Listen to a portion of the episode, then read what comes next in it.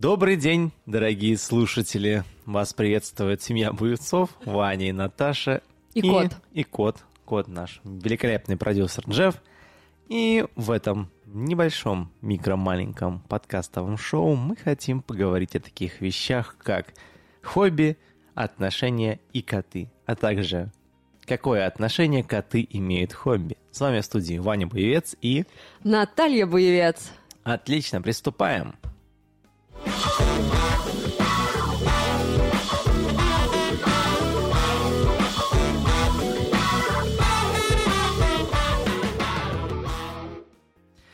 Итак, наше начало наш, началось, и мы уже успели поесть очень протеиновые йогурты, на мой взгляд. 20 грамм белка на 100 грамм или на, на весь, на всю не, порцию? Не только на твой взгляд, но еще и на взгляд производителя. Хорошо.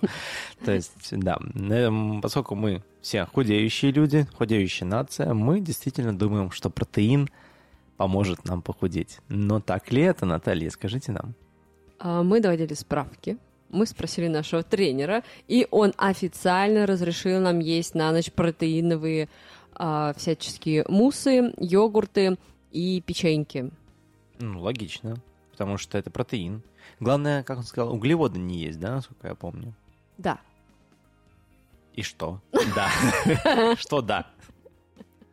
Просто да. Я просто подумала про суши, и мне взгрустнулось немножко. Да, нам же запрещают есть суши на ночь. Но нельзя же есть суши днем. Ну что это такое вообще? Заказать Нет, суши почему? днем? Я, я ел, вот когда в офисе работал, я ел суши днем иногда. Мы ходили в Якиторию там на Бауманской. Не, ну если недалеко. ходить в Якиторию на Бауманской, то да. А вот если ты заказываешь домой, это же вечер должен быть. Вино, Романтика. свечи, сериал. Мы же, да, про Кот, хобби. безусловно, конечно. Сериал. Одно из наших любимых хобби — это сериалы. Обожаю Верно? сериалы. Обожаю сериал. Наталья, какой ваш любимый за 2020-2021 год, к сожалению, к счастью? Не знаю. Эти два года локдауна ты хотел спросить, да? Ну, этот, эти 14 дней, которые нам обещали, по факту, но получилось где-то год, ну, года два. Это, конечно же, ты знаешь ответ на этот вопрос. Это, конечно же, сериал Dark. Дарк. Первый сезон покорил мое сердечко, и я думаю, вряд ли с ним когда-нибудь что-нибудь сравнится. Ну, только, может быть, если эти же э, люди, которые делали Dark, снимут что-то еще такое же крутое. Между прочим, это, в принципе, такие независимые ребята были, нем- немецкая команда съемки. Ее спонсировал Netflix, но, на удивление, получилось очень мощно, очень здорово, и смотреть на немецком это даже не скучно. Ваня даже выучил немецкий. Ваня, скажи Да. что-нибудь по-немецки. Он Лихтеншаттен, это типа свет и тьма. Это единственное, что я, собственно, Ну, почти, запомнил. почти что говорит уже по-немецки. Да. Молодец. Если будет мне где-то темно, я попрошу лихт, а если будет слишком светло, я попрошу нахт. Нет, еще рано же на этой панели, но в другой раз. Ну, мы могли бы поаплодировать тебе. Поаплодировать можно, поаплодировать мне, это прям великолепная идея. Да, Е-е-е. я молодец. Вот, значит, эм, помимо этого, Дарк, ну, на самом деле я готов обсуждать Дарк бесконечно, мне кажется. Я читал Reddit на эту тему, и там была очень классная схема, как все взаимо- вза- взаимоотносятся друг с У другом. меня есть вопрос. Как вы считаете, Иван, помог ли нам наш профессиональный опыт посмотреть Dark без дополнительных схем, пояснений из интернетов или сделанные своими руками?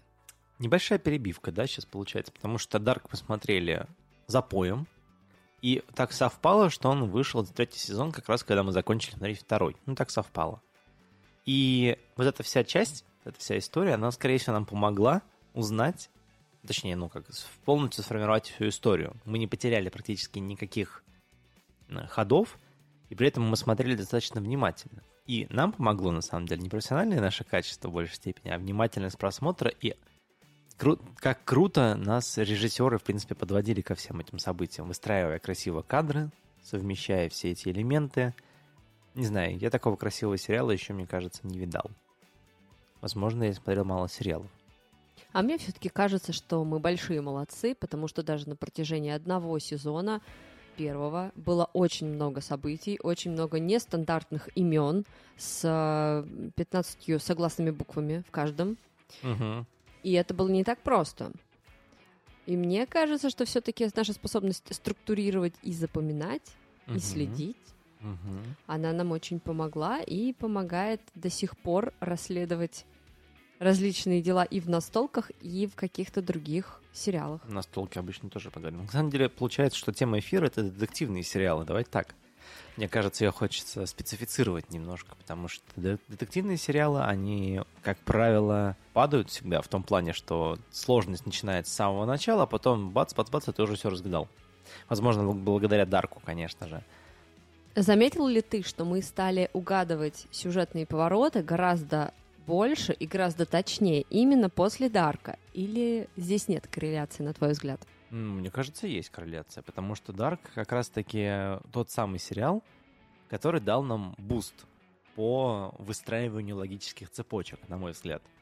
После этого сериала я действительно начал понимать, что с чем связано, знаешь. Присматриваться к синим занавескам. Присматриваться не просто к синим занавескам, а к желтым всяким элементам в кадре. Да, чуть не купил куртку за 15 тысяч. Да, я был близок, но доставка из Европы меня немножко расстроила там по длительности. Я такой, типа, это, похоже, не совсем та куртка, которая была у Йонаса, поэтому не буду ее заказывать. Но так я был очень близок.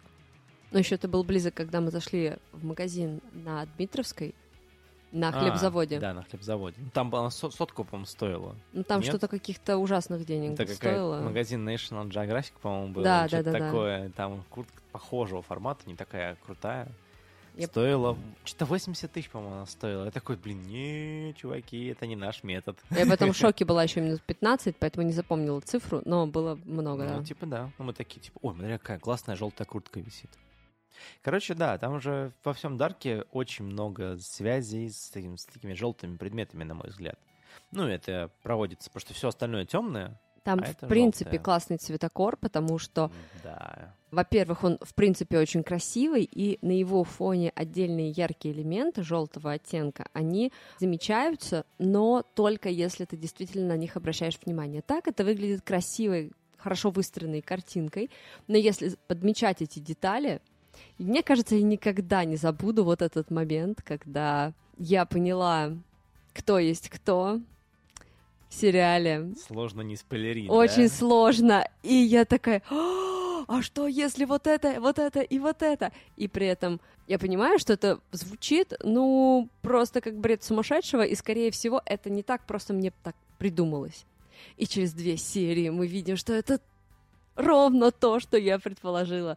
И это было невероятно. Причем это была не просто фантазия на тему, а это было, был результат обдумываний как раз вот этих моментов, которые нам подкидывали. Здесь кусочек, здесь какой-то предмет, тут внимательно посмотрели, здесь вспомнили, кто кому что сказал. И вот это просто офигенно. В других сериалах я такого не замечала, чтобы вот настолько аккуратно тебя, как простого пользователя Netflix, вели за сюжетом, так, чтобы ты мог его угадать, и при этом сам по себе сюжет был очень интересный. Ну, здесь стоит сказать, что сюжет на самом деле был как раз-таки нелинейный, и тебя по рельсам, наоборот, не вели. Но меня, меня вели по зацепочкам. Ну, по зацепочкам. То есть вот именно ты смотришь на сериал, ты видишь вот эти все элементы, не- неожиданные клиффхенгеры, даже случайные там секундные кадры, насколько я помню, или там пролеты камеры, и ты такой, боже мой, так это же с этим связано. И ты такой, блин, я помню вот этот элемент, он точно на него делали акцент какой-то с других сцен. И самое забавное, что здесь сцена не связана линейно, одна к одной, а они могут через одну, через две, через три встречаться. Причем я сейчас поняла, что я когда, э, ну там в юности и в детстве любила смотреть вот эти сериалы классические по Агате Кристи с э, Эркюлем Пуаро. Это было очень прям классно, отличное воспоминание детства, и я всегда пыталась угадать, кто же все-таки убийца. И я очень редко угадывала. И каждый раз я вот сейчас э, вспоминаю, и с точки зрения сериала это показывалось примерно так. Какие-то события, еще какие-то события, там кого-то ты там немножко подозреваешь, а может это, а может то, потом приходит Эркюль Порой и говорит, значит так, пока вы тут смотрели в, в одну сторону, я тут заметил вот это, а еще заметил вот это и распутывает. Но тебе это показывают только в самом конце. И мне ни разу не удавалось это сделать. А здесь тебя четко подводят аккуратненько к правильному выводу, но только если ты будешь действительно внимателен. М, Да, Это вот... Вот, вот, вот это самое крутое в этом, В а, да, в, в, в этом сценарии, потому что детективные сериалы, они очень часто грешат тем, что неожиданный финал идет за счет того, что ты просто половину информации не знаешь. Ну, это да. Помнишь, когда еще смотрели «Архив 81» недавно буквально? Это тоже один из новых сериалов. Slap like that. Slap Like That, потому что в чем прикол? М, Сериал был очень, на наш взгляд, перспективным. Мы Он такие схемы рисовали, боже мой. Вы бы видели, да, в фо- формате Дарка, потому что мы пытались понять, кто с кем связан, чем они друг другу приходятся, каким боком они друг с другом так или иначе соприкасаются. И самое удивительное, что многие наши теории оказались гораздо интереснее, чем оказалось в реальности. И Да? самое меня больше всего расстроило, когда в конце персонажи просто пересказали весь сюжет по факту. То есть, типа, Но я это не буду спойлер, я, я не буду да. спойлерить, но просто там один персонаж другому рассказал, что, что, собственно, происходило во всем сериале. Можно посмотреть восьмую серию, или какая там последняя, восьмая, по-моему, и вы все поймете все равно. Э, Ну, я думаю, что каждый встречал такой сериал или фильм, когда вместо того, чтобы показать какие-то эмоции персонажа или сюжетные повороты, нам просто рассказывают или еще хуже пишут просто текстом на экране. И Что жили они долго и счастливо. Да, это, ну, не всегда, конечно, не в 100% случаев, но, тем не менее, такое случается довольно часто. Это действительно очень тупо и говорит о том, что просто не смогли сценаристы по какой-то причине подвести нас к этой мысли или пониманию того, что происходит, или показать персонажей такими, какими они должны быть. Просто ужасно, да. Мы используем еще звуковую панель, поэтому будем развлекаться периодически разными звуками, чтобы Было веселее. Веселее, интереснее. Потом мы еще подставим музыку, когда-нибудь ее найдем. Вот. Но действительно грустно, когда тебя прям тыкают носом в решение. Но еще грустнее, ты уже говорила на текущем эфире, когда ты не можешь сделать вывод правильный, потому что тебе тупо не дали информации. То есть, как бы сериал в целом неплох, но выводы делаются за кадром. То есть, типа, я не знаю, какой сейчас сериал, кстати, к этому привести, потому что последний сериал, который смотрели, детективный, вот архив, там такого не было. То есть там факты все были налицо, они постепенно подавались. Ну, не скажи. Вот там как раз а, мы несколько серий пытались угадать, какие были сюжетные повороты.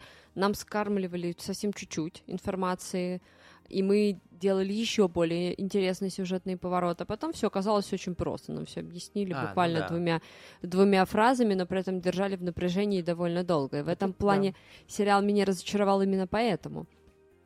Я согласен. Ну, то есть, типа, так и получается. Ты смотришь сериал и видишь вот этот...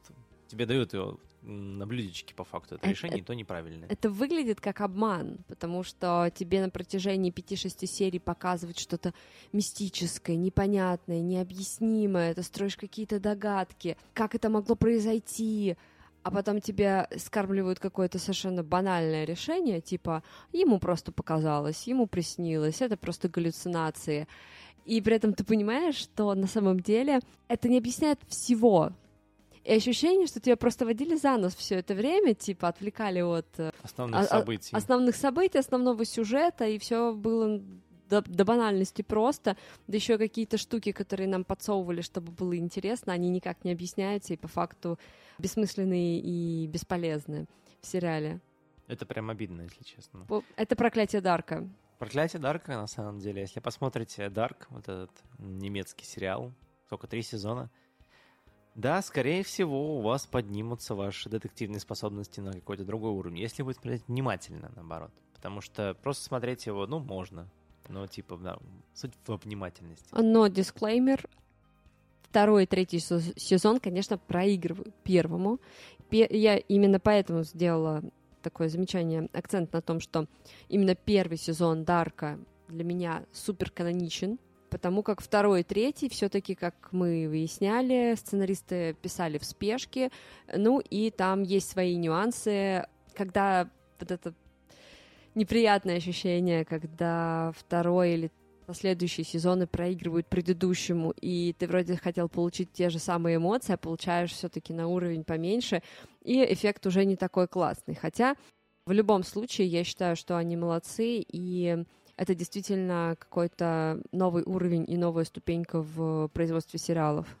Безусловно, но самое забавное, то есть, когда ты получаешь такие эмоции, ну, относительно негативные, надо просто понимать, что не получится так, что тебе выведут весь сериал ну, и сделают его в спешке хорошим, но физически так нельзя, невозможно.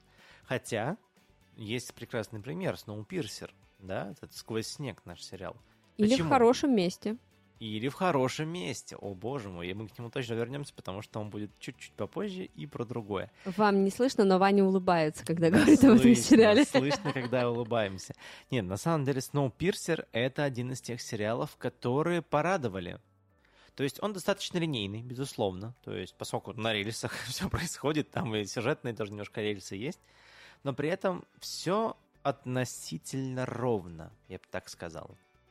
То есть держится нужный уровень саспенса, нужный уровень нагоняния такой некой жути и некой, неких размышлений, потому что, напомню, кто не знает об этом сериале, наверное, основная часть сюжета происходит в том, что основная часть Земли, большая часть Земли, вся Земля, наверное, уже все-таки мы еще не Я знаем. Я думаю, вся. Да, она замерзла. Но существует некий поезд, который называется «Сквозь снег», Snowpiercer, мы смотрим на английском. Выпендреж засчитан. А тут, а, да, тут не могу пока другого ничего Пам-пам-пам. Пам-пам, да. Вот. Получается, что этот поезд путешествует по всему миру и в поисках, э, собственно, жизни, наверное, какой-то. Ну, он пытается сам выжить, то есть движение позволяет да. ему обогреваться, вырабатывается энергию и так далее и тому подобное. Собственно, классная идея. Записывайте, если будет апокалипсис. Вот. И очень много событий происходит как раз-таки в, на этом поезде. В смысле, они все происходят на этом поезде, безусловно.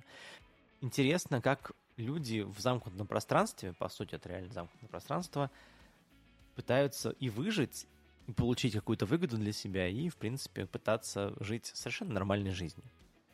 Да, это тоже один из сериалов, который заставил задуматься. Это то, что мы с вами больше всего любим в процессе просмотра сериалов, ставить на паузу и начинать обсуждать, кто как обсуждать. поступил, почему, какие моменты нас зацепили.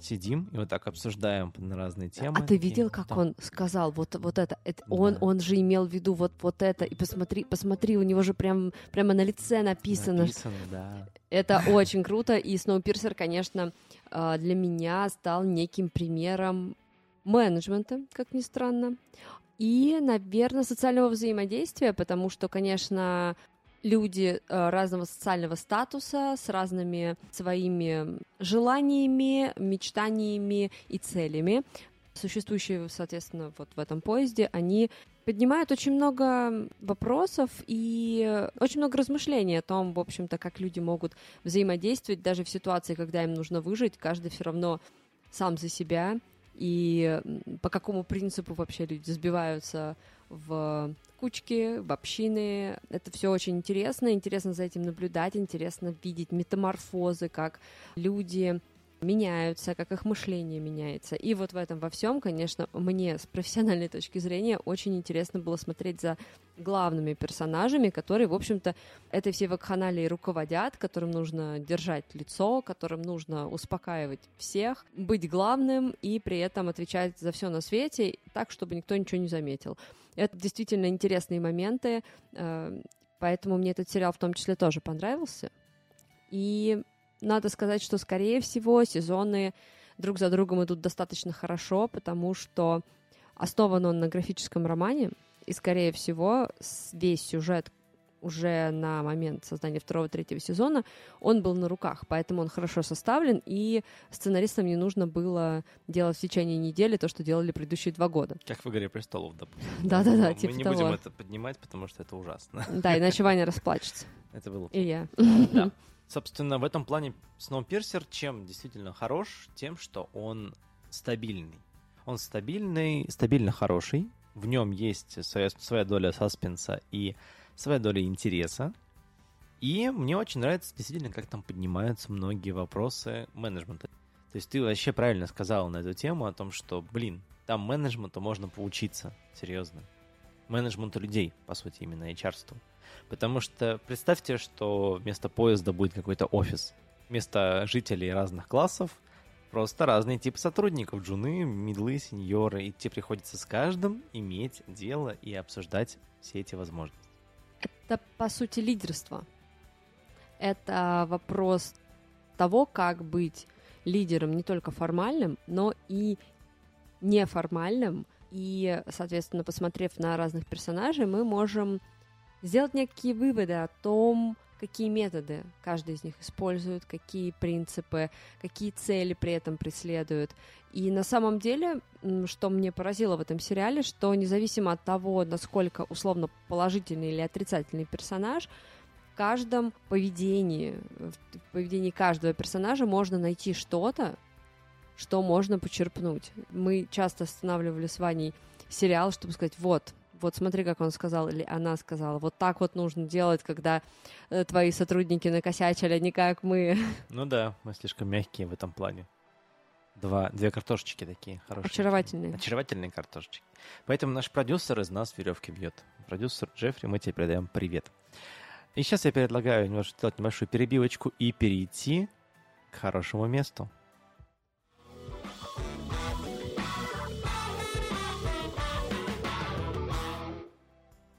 Итак, сериал «Хорошее место». Боже мой, как он мне нравится. Он другой. Он другой. Это не детективный сериал. Mm-mm. Но там тоже надо подогадываться, что происходит. Но там четыре сезона, и смотрится он очень легко, примерно как «Клиника», наверное. Если вы смотрели «Клинику» и вам понравилось, вам точно понравится этот сериал. Да, это сериал примерно такого же плана. Он, наверное, менее взбалмошный, я бы так сказала. Клиника, она все-таки такой ситком, где очень много задействуется юмор на уровне каких-то ситуаций, смешных слов, смешного поведения главного персонажа.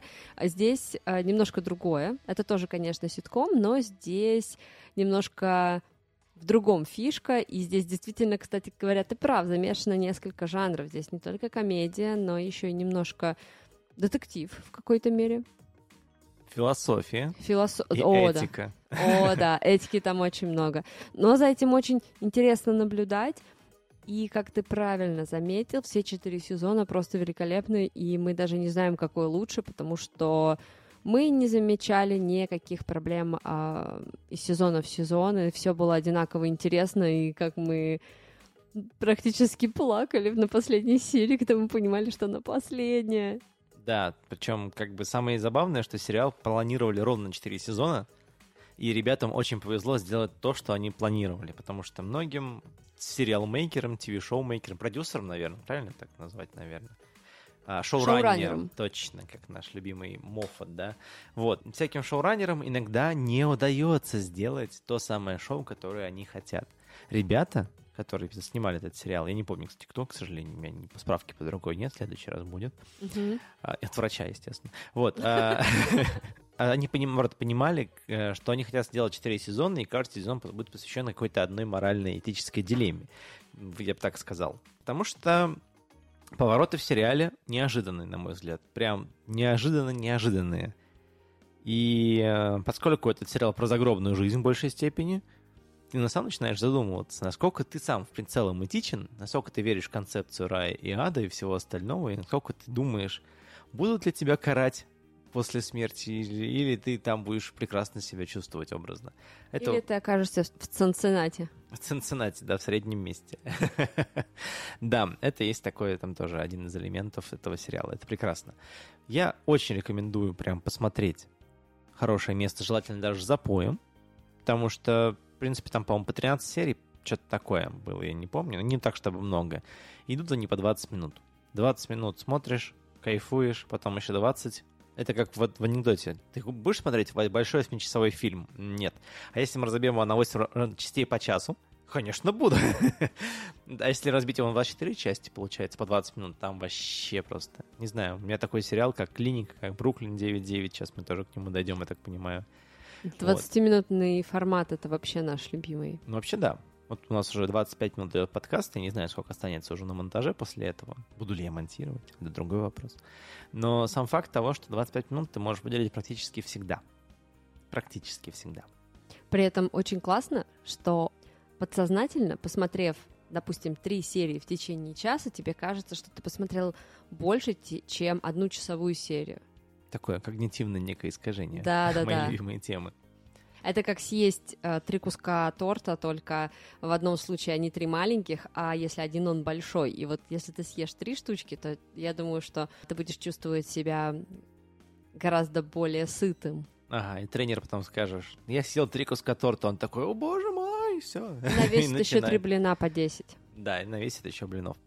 В этом плане действительно хорошее место дает повод, да, вот это смотреть, потому что каждая серия, по-моему, снабжена неким клифом в конце, насколько я помню. Да, там есть такое. В общем, сами понимаете, наши рекомендации обязательно нужно последовать, потому что сериал хороший. Точно такой же хороший, как Бруклин 9.9. Здесь должна быть Должна отбивка. быть перебивка, да? Вот какая? Для Бруклина А, да, для Бруклина должна быть обязательно перебивочка. Коротенькая. Великолепно, великолепно. Это Ванин любимый сериал. Просто Ваня вначале задал вопрос, какой у меня любимый сериал. Мне кажется, если у Вани спросить, он ответит Бруклин 9.9. Бруклин 9.9. Расскажите, с чего началось ваше увлечение этим сериалом? Началось оно очень просто. Я начал смотреть этот сериал, когда работал над кучей-кучей-кучей проектов на фрилансе. То есть у меня было очень много-много проектов, и мне нужно было отдушина, которая избавит меня от нервов, стресса и так далее. Вместо того, чтобы просто закрыть проекты и сказать, что, ребята, все молодцы, давайте передавать их дальше, я нашел средство уйти. Обнимал кота. Обнимал кота, обнимал акулу в языке и смотрел сериал, причем даже за поем, иногда по 5-10 серий за раз. Несмотря на количество проектов, я, конечно, да, меня отвлекало это сильно, и я просто там, когда уже за- за- заканчивал смотреть сериал, такой, блин, мне же работать надо, да нет, пойду посплю. И это было забавно, простите меня, мои клиенты, я не хотел вас подводить. Это Ну, общем, все Джейк Пиральта. Это все Джек Пиральт, да. Потому что Бруклин 9.9 это тот самый сериал, который точно заменит клинику. Вот точно заменит клинику по уровню ностальгии по героям. Почему нам нравится клиника иногда даже, когда мы посмотрели уже клинику, и ты хочешь пересмотреть ее еще раз, чтобы вернуться к нашему JD, к Терку, Карли, ко всем этим людям, которые дают нам эти прекрасные эмоции. И Бруклин 9.9 это как раз тот сериал, когда ты понимаешь, что ты в обществе хороших друзей, которые тебя радуют, которых ты давно не видел, и ты так рад их видеть, что ты готов быть с ними еще очень-очень долго. А я вот сейчас хочу поговорить о одном интересном эффекте, когда ты пересматриваешь сериал спустя несколько лет. А, Мы с тобой об этом однажды говорили, когда мы смотрели клинику первый раз, нам было, ну не знаю сколько, а в школе мы были, Ну, наверное. по 20, наверное, я не знаю. Мы смотрели кажется, отдельно. Мы смотрели отдельно, да, но нам было точно меньше 20. Мне кажется, мне вообще было в районе типа. Ну, на MTV, когда 15. крутили Да, ее, да, я да. вот там ее смотрел со смешным переводом, все как надо. Так вот. И потом мы посмотрели с тобой ее уже вместе, уже, получается, спустя там типа лет 10, а, и если не больше с последнего раза, и мы оба удивлялись, как поменялось наше отношение к различным вещам, что люди, которые нам казались злобными, эгоистичными, теперь нам кажутся разумными а, и взрослыми, а отношения, которые считались каноничными, выглядят как достаточно абьюзивные и токсичные. Да и это ужас. было так интересно, когда ты понимаешь, насколько ты вырос и как поменялось в лучшую сторону твое э, понимание, как должно быть. Ну да, здорово. На самом деле, как бы это все равно большой рывок, который мы сами над собой сделали, безусловно, чтобы понимать такие вещи. Но нас очень сильно всколыхнула история любви Карла и Терка. Да, потому что в школе мы такие типа, ой, боже, как они любят друг друга, так друг другу подходят. Прекрасные ребята. А потом мы пересматриваем это, и что мы видим? Карла две недели, по-моему, соглашалась на предложение Терка. Две недели, Карл. Человек делает предложение, такой, я подумаю. Я еще не готов. И ты такой, в смысле, Карл, это терк, ты что, ты его не знаешь, еще впереди куча сезонов. Но это другое, безусловно. Но просто сам факт того, ну, как так? Как это работает? Это хороший вопрос. Мне кажется, что здесь еще нужно иметь в виду то время, в которое снималось то или иное шоу, э, потому как я думаю, ты понимаешь, что в начале 2000-х где-нибудь понимание о том, какие должны быть отношения, какие фильмы тогда выходили, что романтизировалось, а что нет, это совсем не то, что сейчас. И э, я даже видела много статей на тему того, что различные фильмы, вплоть до диснеевских мультиков, сейчас считаются чуть ли не вредными для понимания того, что такое хорошее отношение и что такое хорошее отношение к себе. Ну, конечно, потому что все меняется. Вспомни, как раньше в мультиках можно было спокойно курить, а сейчас курить вообще уже нигде нельзя, все запикивается, замыливается и так далее. Хотя мы знаем волка из «Ну, погоди», который прям папиросил огромное количество папирос. Причем не просто сигаретами, а папирос. И ничего, нормально, не закурили. То я есть, нет. Типа, я нет тоже. Я просто всегда за зайца переживала. Ну, заяц, блин. Он такой всегда отличник, ты такой всегда в выглаженной жилеточке. Я, кстати, так и не понял, а в чем прикол их вражды так оказался? Но волк что с ним хотел сделать? С ним? С ней. Потому что озвучивала его женщина, но заяц мальчик вроде как, поэтому тут... Хорошо, что мы не задавались этими вопросами. детстве и особенно, когда Том и Джерри смотрели. Ну, представляете, насколько абьюзивное отношение, если ребята развлекаются тем, что бьют друг другу, скидывают э, огромные наковальни друг на друга. Ну, и блин, это всякие Том- Том и Джерри, да, ты сейчас да, говоришь? да, да. Между прочим, Том очень тщательно относился к Джерри, честно скажу. Потому что Том считал, что это огромная большая дружба. Он сколько раз поддерживал Джерри, очень много моментов, когда Джерри вырубался, и Том ему там укутает одеялко, все остальное красиво так сделает. Джерри, конечно, в этом плане тоже. Они как бы дружили, понятное дело, и они делали все, чтобы сделать видимость того, что они враждуют на самом-то деле. Это, щ- это мое мнение, безусловно, потому что если бы Джерри показывал, что кот не справляется, то кота бы заменили на другого кота. И что бы было бы? Я думаю, что это просто классическое выполнение работы для руководства. Руководитель сказал, кот делает вид, что он делает работу. Имитация бурной деятельности, Ну, мой папа это да. называл. Это на самом деле так, потому что действительно кот хорошо имитировал бурную деятельность. И забавно, как это было потом еще показано немножко в «Кто подстал кролика Роджера». Там Мгм. очень похожая сцена была, м, которая в начале фильма, помнишь, где Роджер остается с малышом А, этим, да-да-да. там вот, ну, тоже некие похожие фишки, это, видимо, Дисней тех ранних годов. Или нет, это же не Дисней снимал, это же кто снимал? Я имею в виду Том и Джерри. Дисней? Или не Дисней? Нет, мне кажется, нет. Там, по-моему, то ли Ханна Барбера, то ли нет. Не помню, по-моему, Ханна Барбера. Неважно. А суть в том, что, типа, да, это влияние было одинаковое, и очень многие вещи действительно были для нас тогда еще непонятны. Ну, они враждуют весело, смешно, как дети, мы вообще вос- восхищаемся и следим за их ситуацией. При этом даже когда взрослый, если я вижу где-нибудь по телеку идет, э, ну, где-нибудь в- не знаю, у зуб- у зубного, особенно вот когда я раньше, я раньше ходил в детскую клинику, у меня там просто врач был, но ходил в детскую клинику. И зуб- вот там постоянно играли около кабинета именно Том и Джерри. Потому что ну, дети же, наверное, переживают все такие, как бы. Это было здорово, ходить было приятно, потому что смотришь на приятных людей, на приятных котов и мышей, и собаку Спайка, безусловно, не забыть. И это было весело. Это точно лучше, чем набор клипов на РУ-ТВ, которые я смотрела последний раз, когда ходила к стоматологу. Ох, я там насмотрелась. Не советую. Ну, кому-то нравится современная музыка, именно русская поп-эстрада. Не знаю, я больше по русской рок-эстраде. Экстраде, извините. Шучу, конечно, я знаю, что там К нет. Не, ну, понятное дело. Музыкальный вкус мы, наверное, обсудим в следующем шоу нашем.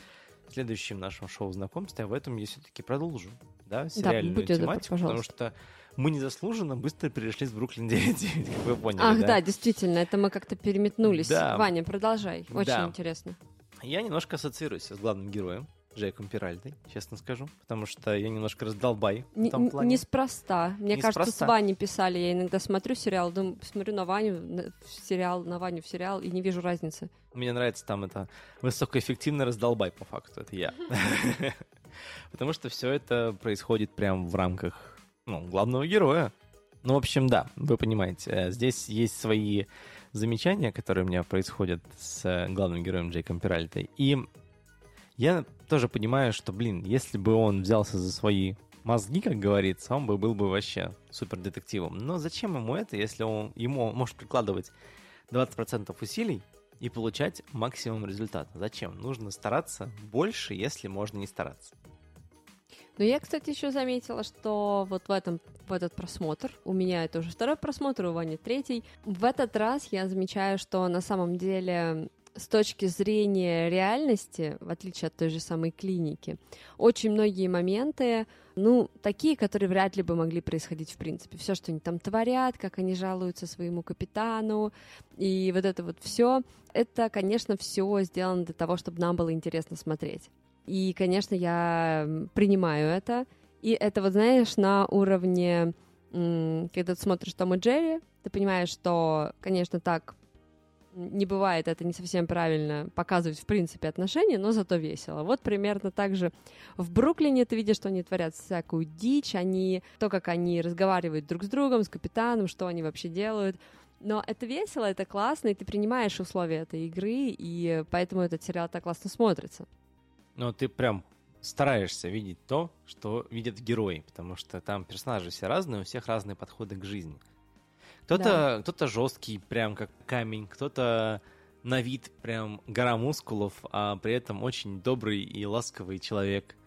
Кто-то, безусловно, заточен на максимальную эффективность, кто-то ведет себя очень странно, но при этом прекрасный человек. И там можно найти, мне кажется, кучу параллелей с любой работой. То есть наверняка на каждой работе есть такие люди – я недавно читал про принцип Паретта, который вот я только что озвучил, но для работы. И интересно заметить, что в любой компании практически, где бы я тоже не работал, это прям влияет. А, есть 10% людей, которые прям пробивают все и добиваются цели бесконечным своими какими-то усилиями, силой воли и так далее. 80% людей — это у нас люди, которые просто работают, но делают работу хорошо. 10% это раздолбаи, которые никаким образом не влияют на работу, но только ее делают хуже, либо не влияют на нее вообще никак. И здесь тоже в Бруклине, заметь, такая же история. Есть двое там, или трое суперэффективных людей, есть ста- совершенно стандартные люди, есть раздолбаи. Причем их тоже трое. Получается, mm-hmm. Джина, этот самый, и двое, Скетчхок и Скаль. И это все действительно влияет, это действительно так работает. То есть в, в каждой компании ну, примерно похожее распределение. Здесь, конечно, не такое явное, да, 10-80-10, как я только что сказал. Но оно тоже в какой-то пропорции соблюдается. Ну, получается, что твой этот принцип Паретта, он работает не только на э, реальность офисную, но еще и на то, как в сценарии грамотно расположить персонажей так, чтобы это было интересно смотреть.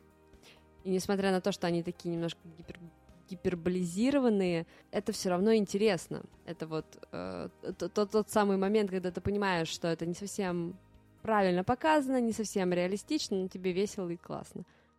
Я считаю, что да. То есть в этом ты прикол, потому что... Ну, почему нравится смотреть сериалы с кучей персонажей чаще всего? Потому что можно построить э, некие связи между ними и найти в них себя.